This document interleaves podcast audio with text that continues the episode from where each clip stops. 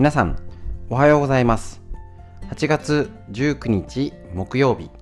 第107回手作り酵素ラジオ。本日もよろしくお願いします。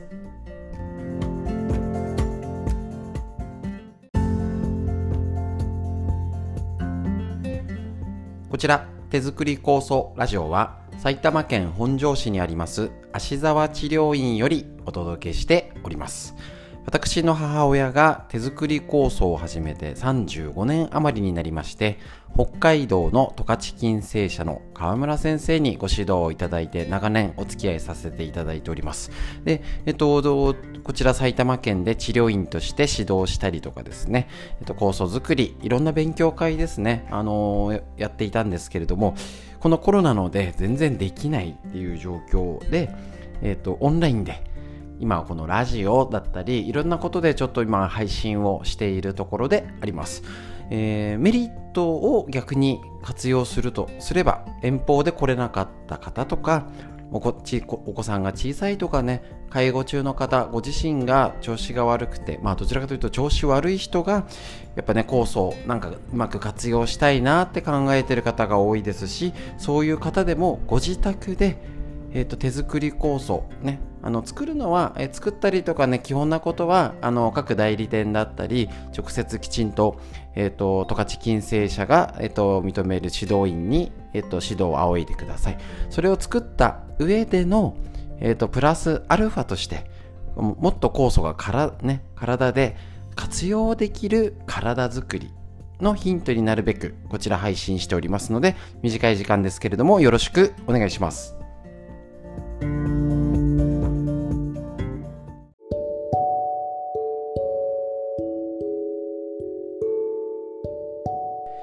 はい。それでは最初のコーナー、手作り酵素やコロナ、熱中症などについてフリーにお話しするこちらのコーナーになります。えっと、緊急事態宣言が新たに発令したのと延長ですね。なることによってどうなんでしょう。結局ね、これっていう対策がなく、ただ延長なので、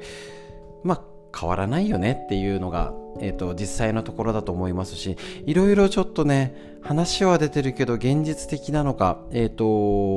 ロックダウン希望のねした方が多分ねこれもどう見なんかねテレビとか見たり一応情報は入れてるんですけどなんかこのまんま緊急事態宣言ってなんかやってんだかやってないんだかみたいなお店だとかそういうとこだけ閉めてこのまま続けるんだったらで増えてるじゃんもう他やりようがないからロックダウンも必要なんじゃないかって思ってる人が多いのかなってのが私自身の感想ですね。ね、ロックダウン、今のに現行の日本の法律じゃできないってことだったり、まあありますし、またね、あの、分類を2類から5類にして、普通の病院でも受けられるようにした方が、ね、即座に保健所を介してチェックしてからじゃないと治療が受けられないっていうのは本当はねあの今の段階じゃないのかなとかね。そういうことが変わってくるとかなり状況って変わると思うんですね。ただ緊急事態宣言がだらだら出てて、えーと、9月の12ですか。もう明らかになんか大人の事情があの垣間見えるんですけれども、えーとそれはさておきそこまで行っても何も変わらずに感染者数だけが増えていくっていうのが一番厄介な状況です。一応悪い設定でいくと、あのーこれから1万 ,1 万人とか増えたりとかっていう可能性もありますし、陽性率がやたら高いこと。で、えっ、ー、と、無症状者、無症状での陽性者ってのが減ってるらしいんですね。数字上で。すみません、今ちょっと細かいデータがないんですけれども、えっ、ー、と、数ということはどういうことかっていうと、検査をしている人がだいぶ絞ってるってことですね。で無症状の人っていうのが拾いきれてない、まあ、あの拾い方もだいぶ、ね、簡単にしちゃったりやり方変わってますので保健所のね今まで通りに、えーと、集計してやってってのを観測はしないとまあねこんだけ増えてくるとすごい集中して、ね、場所によったらあの一極集中で毎日のようにねあの連日出てる自治体だったらもう何も管理ができないだから結局陽性者もしくは、えっと、濃厚接触者扱いになっても保健所から連絡来ないんだけどみたいな、えっと、検査受けなきゃって言われたけどどうしたらいいかわからないっていう状況が続くことがよちょっと一番の悪い段階かなと。もう、えっ、とね、家族が一人も移らないとかっていう段階ではないですし、もう多少は出ちゃってもしょうがない。そこはもう諦めた方がいいかなと。もう出る前提で準備をする。だけど、ずっとね、このなんか、政策も大したことにならずに、このままダラダラで、また学校が始まりますね。うちなんかも子供がいるんで、どっちも心配。あのなんか急に休校になっても、まあ、困るしいろいろがね運動会だったりとかいろんなことがもうもうすでにねあのうちの子たちも修学旅行行けないとかねあって最低限きちっとした対策を持ってねあ必要なことだったら我慢しようねって子供に言えるんですけど明らかにあの子供から見ても 何やってんのっていうツッコミどころが満載なのでちょっとねあのそういうなんか伝え方をしてもらえたら納得できるんですけどちょっとねいろいろツッコミどころがある中だらだら続くのがちょっと今のね懸念材料です。だからあのある意味数字が長くあこれより多く出たり、えっと、とにかくあのねこの水木金あたりの数字がどどこまで伸びるかがえー、っとわからないんですけれども一応多分数字よりは23倍とか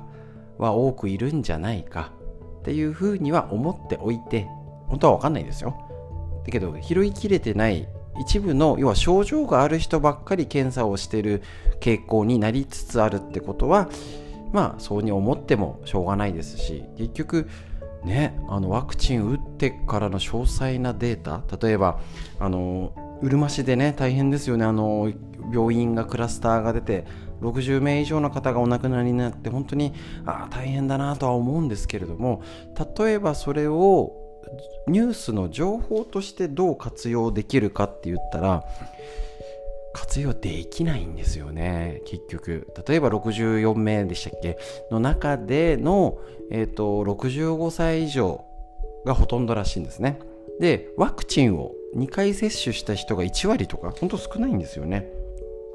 それだけ分かっても何なんだと。例えばそれが重篤な方でもともとねもう疾患が重い状態のでワクチンが受けられなくてあの接種率が低いんだかただ骨折とか怪我で入院してた方も亡くなっちゃったんだかがわからないと結局その数字はなんか怖いよねっていうのだけを残して沖縄大変だねっていうんだけでじゃあ私たちの生活にどう活用しようかっていう数字生きた数字には残念ながらならないんですね。それと同じように多分これからと増えるのかなんかこのまんまダラダラえっ、ー、となんかね数が重症者の数とかはほとほぼ大体はわかると思うんですけれど結局ワクチンを打った人なのか打たない人なのか1回目なのか2回目なのか例えば最初よりあの抗体が減ってってワクチン2回打った人もあの実は感染者陽性率が増えてるんだよとかいう科学的な分析でこういう今状態だからしょうがないこういうことを今制作するんですって言われたいなという心の叫びが、えーと、お話ししたんですけれども数ということで数字を増えても変わんなくてもちょっとしばらく8月から9月いっぱいぐらいちょっとここはかなり潮目だと思います。大事な局面になってくると思いますのでなんかそんな増えないで5000人ちょぼちょぼだね。もそうですし7000人8000人1万人とかなっても逆にびっくりしすぎず日頃の生活変わらないですしね、あのその辺は冷静に判断していきましょう。で、えっ、ー、とですね、今回はですね、少しちょっと、やっぱり自宅療養の方が増えてきておりまして、えーと、こちらネットのチェックで、えーと、テレビでもやってるのでね、あのー、言ってなかったんですけど、まあ、ちょっと確認は大事かなと思っておりまして、えーと、こちら、えーとですね、NHK のニュースで専門家が自宅療養中注意すべきポイントをまとめたやつ。こちらの13の症状。こちらをお伝えしたいと思います。ご自身でチェックね自宅療養が確実に増えてね、食料とか備蓄はもうできてますでしょうか？もう何度もね、お伝えしておりますからね。この辺はまあ、えっ、ー、と、してない方は準備したりとかね、あの、買い物のたんびにちょこちょこ足すもありですよね。で、自宅療養のポイント、まず、おちね、お一人の方、必ず誰か手助けできたりとか、心配、相談できる相手、見つけときましょうね。で、ご近所とかちょっと離れたとこにご家族がいる方ご夫婦とかでやった時もねあの本当に奥さんだけ奥さんが元気で旦那さんがだったら多分なんとか回るんですよ。あだ大変ですよ。お互い大変ですよ。だけど奥さんがなっちゃって旦那さんがっていうと大体あたふたやばいです。ね。なのでぜひこういう情報はきちんと共有なったらどうするのシミュレーションは絶対しておきましょう。こちら、え、ー、と緊急性の高い13の症状。救急車を要請する目安ってことでお伝えします。もちろんこれ救急車が呼んでも来ねえあのダメじゃんってパターンもありますけれども知っとくと知らないのじゃ大違い。確認しましょう。えっと表情外見として唇が紫色になっているか。息苦しさなどとしてご自分でもチェックできる項目です。息が荒くなった。呼吸数が多い。急に息苦しくなった。生活をしていて少し動くと息苦しい。胸の痛みがある。横になれない。座らないと息ができない。肩で息をしている。突然2時間以内を目安にぜいぜいし始めた。こういうことが例えば発熱があったりコロナので家にいてもちろんこれ熱がなくてもこういう状態になったら気をつけなきゃ。意識障害とか脈が飛んだり脈のリズムが乱れる感じがする。これはなかなか普段脈を触れてないとわからないことだと思います。続いてご家族や同居者がチェックすることとして顔色が明らかに悪い。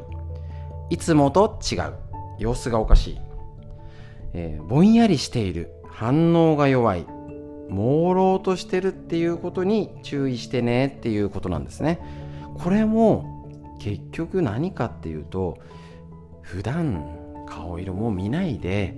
なんだか一緒に生活してるんだかなんかご飯の時だけ降りてきてさっと食べたら部屋に行っちゃうみたいな生活してたら無理だと思います。ね、やっぱりこういうのも日頃のも出てきますし今までそういうのがなかなかできなかったけどいいと思いますコロナをきっかけに気をつけようっていうのでも新たなコミュニケーションの形になると思います。さらに、えっと、自宅での感染を防ぐポイント、こちらもテレビでも結構やってると思うんで、だね、大丈夫だと思うんですけれども、まあ耳で聞きながら改めて確認。部屋を分ける。ね、感染者や世話をする人はお互いにマスクをつける。世話をする人はできるだけ限られた人にする。感染者や世話をする人はこまめに手を洗う。日中はできるだけ換気。手をよく触れる共用部分は掃除消毒汚れた衣類などは洗濯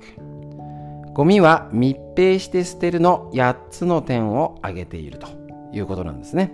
えっ、と、保健所の連絡や診療所や自宅療養について指導がないまま自宅療養なんていうケースがやっぱり増えてる中、こういうことをどうしたらいいんだろうねっていうことをぜひ、えっ、と、今のうちに話し合って、で、えーと、しっかりこの天気が熱中症で暑くなってね、あのー、再三注意をしております。酵素の量をしっかり飲む、ね、発酵食品を取る、ね、夜よく眠る、ね、この基本的なことをちゃんとできてるかっていうのもやっぱりポイントになってくると思いますのでぜひぜひこのね大丈夫です。手作り酵素と海の精があってでもったいないのはただ飲んでて他何にも活用してないのが一番宝の持ち腐れになります。こういう時こそ手作り酵素が羅針盤。どうに使おうかな日々の生活発酵食品とは腸内環境どうしよう。こんな時こそ時間がねもう明らかに統計上みんな時間ができてるらしいんですね。お仕事してる方も、えー、と仕事量ねあの増えてる方もいるんですけど全体としたら仕事量が減り帰ってくるのが早くなって家にいる時間が増えて、えっ、ー、と、家での時間が増えてます。何に活用するのか。ぜひご家族ね身内と話すようにしましょう。今日のフリートーク以上になります。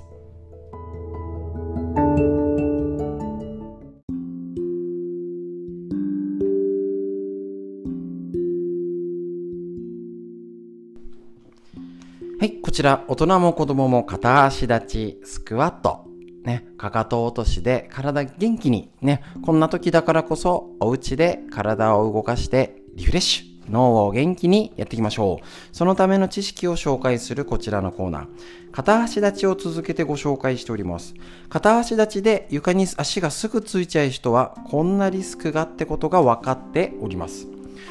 片足立ちを実践してもらう中で最初に気づくのは片足立ちができる時間が短い人ほど太もも断面積が小さく要は太ももが細いってことですね。太ももの前面の筋肉前側の筋肉である大腿四頭筋と言われるももの筋肉が減少しているっていうことが挙げられるんですね。いわゆる筋肉量が低下して身体機能が衰えるサルコペニアっていう症状らしいんです。もう何でも横文字にすると分かんなくなっちゃうんですよね。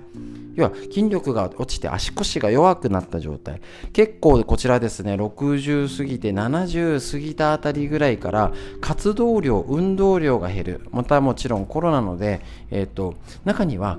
最近痩せたって勘違いしちゃう方もいるんですね。確かにそうですね。細くなるんだから。だけど、進行すれば生活の自由が奪われるんですね。でそのため、片足立ちができる時間が短いと、将来寝たきりになるリスクが高い。もう分かってます。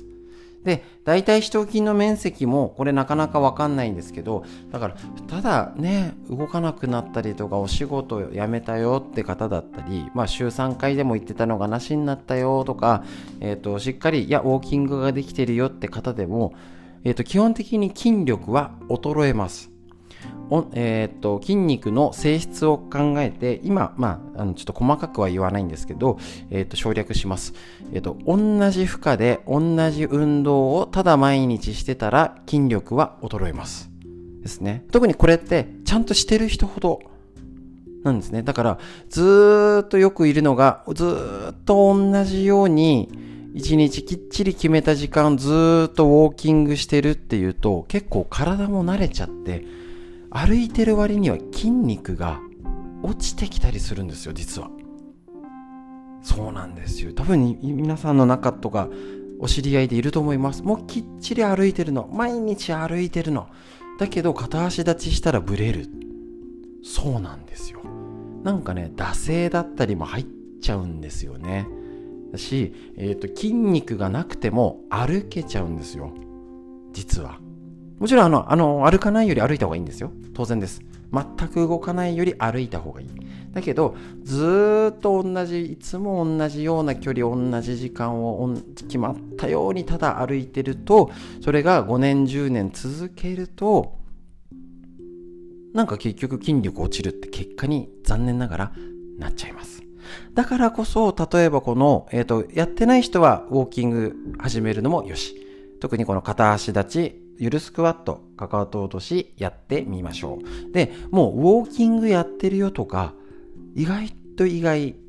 ある他の方から見たら運動してるよって方ほど、実はこの片足立ちがふらついちゃう人。で、えっ、ー、と、もちろん、きっちりできてるので、年齢の割に全然ふらつかないわって方もいます。だから、あくまで、あのー、これも同じです。ストレッチとかいろいろこちらでも言ってますけれども、自分が思ってる状態と体の状態がずれた分だけ異常が起きます。そうなんですね。そんなはずないっていうね。まだまだみたいなって思ってるとダメってことです。だから、チェックって大事なんです。片足立ち、どれぐらいできるかチェックしましょう。運動してるからじゃないです。逆に運動してなくても立てちゃう人いるんですよね。そう。だからそういう方は意外とやっぱり料理、食事とか家のこと、あれこれしっかり運動できて動いてる方っていうのもありますけども、あの、歩いてるから大丈夫。っていう風な見方はちょっと軽率。なので、チェックして、ね、ああこんだけ立てるよかったしっかりやろうもいいしずっと同じウォーキングしてる方もぜひこの片足立ちとかねあのバカにしないで結構できなかったりするんですしこれを続けることでウォーキングが楽になったとか他の運動がスムーズにできるなんてこともあります。怪我予防。ね。いつまでも元気に続けられるってことで、さらに楽しみがもっと楽しめるってことで、もうやらない手はないです。ね。これを聞いてるのに、動画が届いてるのに、やらないんだったら、まあ、しょうがないねというしかありません。ということで、大人も、大人も、子供もです。しっかり筋トレして、みんなで元気になりましょう。以上です。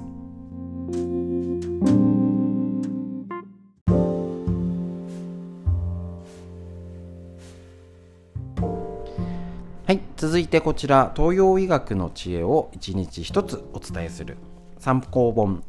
緑薬品漢方堂の毎日漢方体と心をいたわる365のコツ。桜井大輔先生の夏目社よりお伝えしております。1日1つ大事ですね。はい確認しましょう。えっ、ー、と今日、えーと、8月の19日こちらのページ。気温の高い外と冷やしすぎた、ね、このクーラー病の対策。ね。ちょっとね、えっと、まあ、今と違うのもありますけど、やりましょうか。気温の高い外と冷やしすぎた室内を行き来することで、体の調整機能が狂ってしまい、様々な不調が起こるクーラー病。対策としては、まずはエアコンの設定温度を上げること。最低でも26度前後に設定しておきましょう。ただし、体感温度は人それぞれなので、寒いと感じない温度に設定することが大切です。また、上着や膝掛けなどを使い、冷えから身を守りましょう。そして暑いからといって冷たい飲み物や食べ物を取らないようにもしましょうですね。症状が出てしまった時は体を内側から温める漢方薬ですね。えっと、こちらをえっ、と、処方したりとか、様々な種類もね、ありますけれども、えっ、と、症状に合わせて必要な漢方は違うので、これね、専門家、ね、必ずしっかり聞くようにしましょう。せんあのなかなかね、最近ないんですけど、えっ、と東、東洋医学とか中医学が扱ってるとこですね。なのなので、あのできたらそういうところを相談したりとか、薬局だ薬局だとあれかなまあちょっと相談できるところがあったらぜひやってみてくださいでえっ、ー、とですねおすすめまああの熱中症対策なのでしっかり温度はやってねっていうのでえっ、ー、とやってますけど実は結構ですねあのー、温度計って置いてます？急に聞いちゃいますけど。温度計湿度計ない方いるんですね。今そんな高くないんでぜひなんかね、プラプラ見るときが、プラプラ見ないか。なんかね、あの、ホームセンターとか行ったついでに見てみましょう。えっ、ー、と、設定温度と実際の温度、すごい日当たりがいいところ、日陰なところ違うし、えっ、ー、と、違う、違うんですね。で、えっ、ー、と、意外と見落としがちが湿度です。快適ゾーンって40%から60%ってていうのをご存知でしょうか？60%を超えるとジメジメでカビとかダニが生えるゾーンですね。で、えっ、ー、と、40度から下がるとカラカラ、逆にウイルスがっていうゾーンになっちゃいます。なので、だいたい50%から60%ぐらいが肌に適切な湿度。これだと、えっ、と、湿度が、えっ、と、抑えられてると気温の割には暑く感じないんですね。これね、今ずっと雨降ってジメジメでこれで温度上がるとジメジメで不快指数だけ上がってやったら特にこういう場合男性がご主人とかが暑い暑いって言ってえまためったにエアコンの設定温度低くしたりしちゃうんですよ。そういう時にうまく除湿機能を使うですね。そういう風にする。で気温もだいたい部屋の温度26度7度ぐらいに保ててると、えっと、動かなければ全然快適だよっていう温度、ね、これもエアコンが吹き出し口がどこ向いてるのかお勝手だと暑いし。ね、いろいろありますので、ぜひぜひその辺もチェックしながら、もう少し、ね、夏のピークは過ぎてますけど、やっぱりね、そういうことも合わせて覚えておきましょう。東洋医学の知恵、体と心をいたわる方法。以上でした。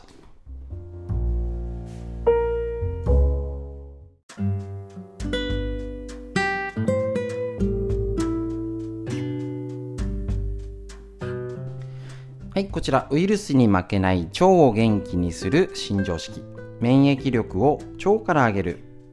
えー、と45のトリビアということで、えーと、こちら腸の状態本当に大事ですね。お伝えしておりますので確認しましょう、えー、と前回もやりました健康な人の腸内細菌パターンっていうのが住むところ年齢性別などで大きく変わるってことなんですよね。これ面白いですよね。しかも2万人のデータの便を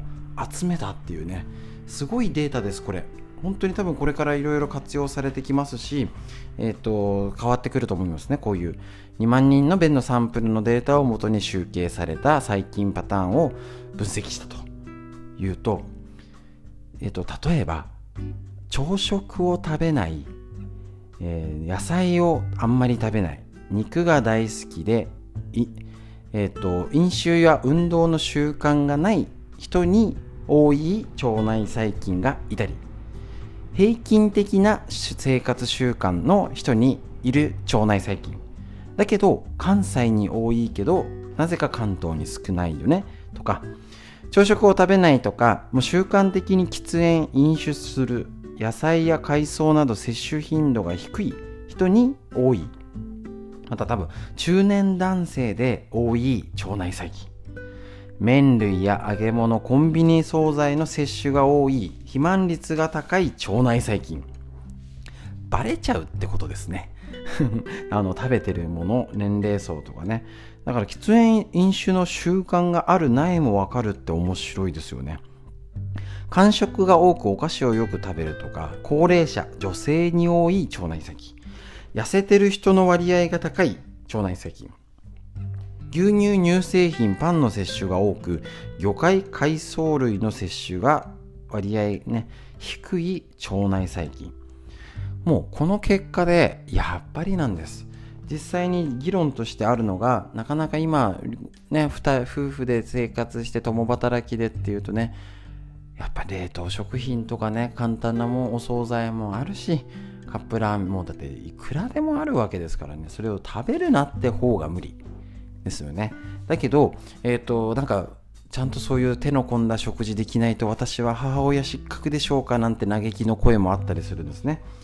だけどあのいろいろな議論があるしいろんな見方があると思います。だけど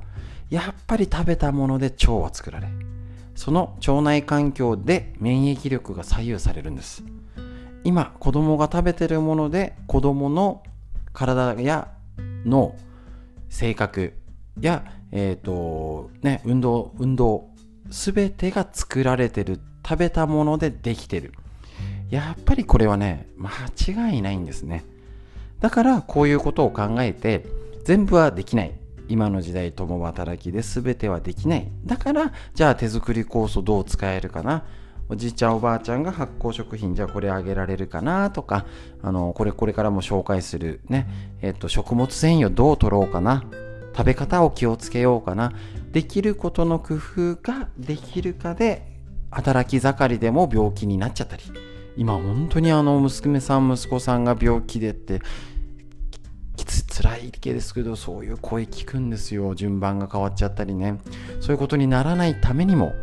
ね、やっぱり食事は大事。口にするもので食べたもので人間作られる。性格も、ね、病気になるかならないかも決まる。これは絶対に忘れちゃいけないこと。それを教えてくれるデータだと思います。是非これは忘れない。でそれを踏まえた上でじゃあ、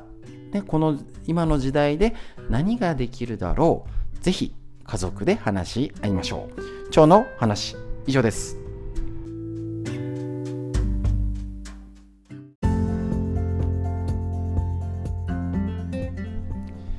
はい。それでは今日の手作り構想ラジオいかがでしたでしょうか？えっ、ー、とですね、やっぱりね、本当に大事なこと、ね、一つ一つ確認して少しでも、えーと、手作り構想を使いながら家で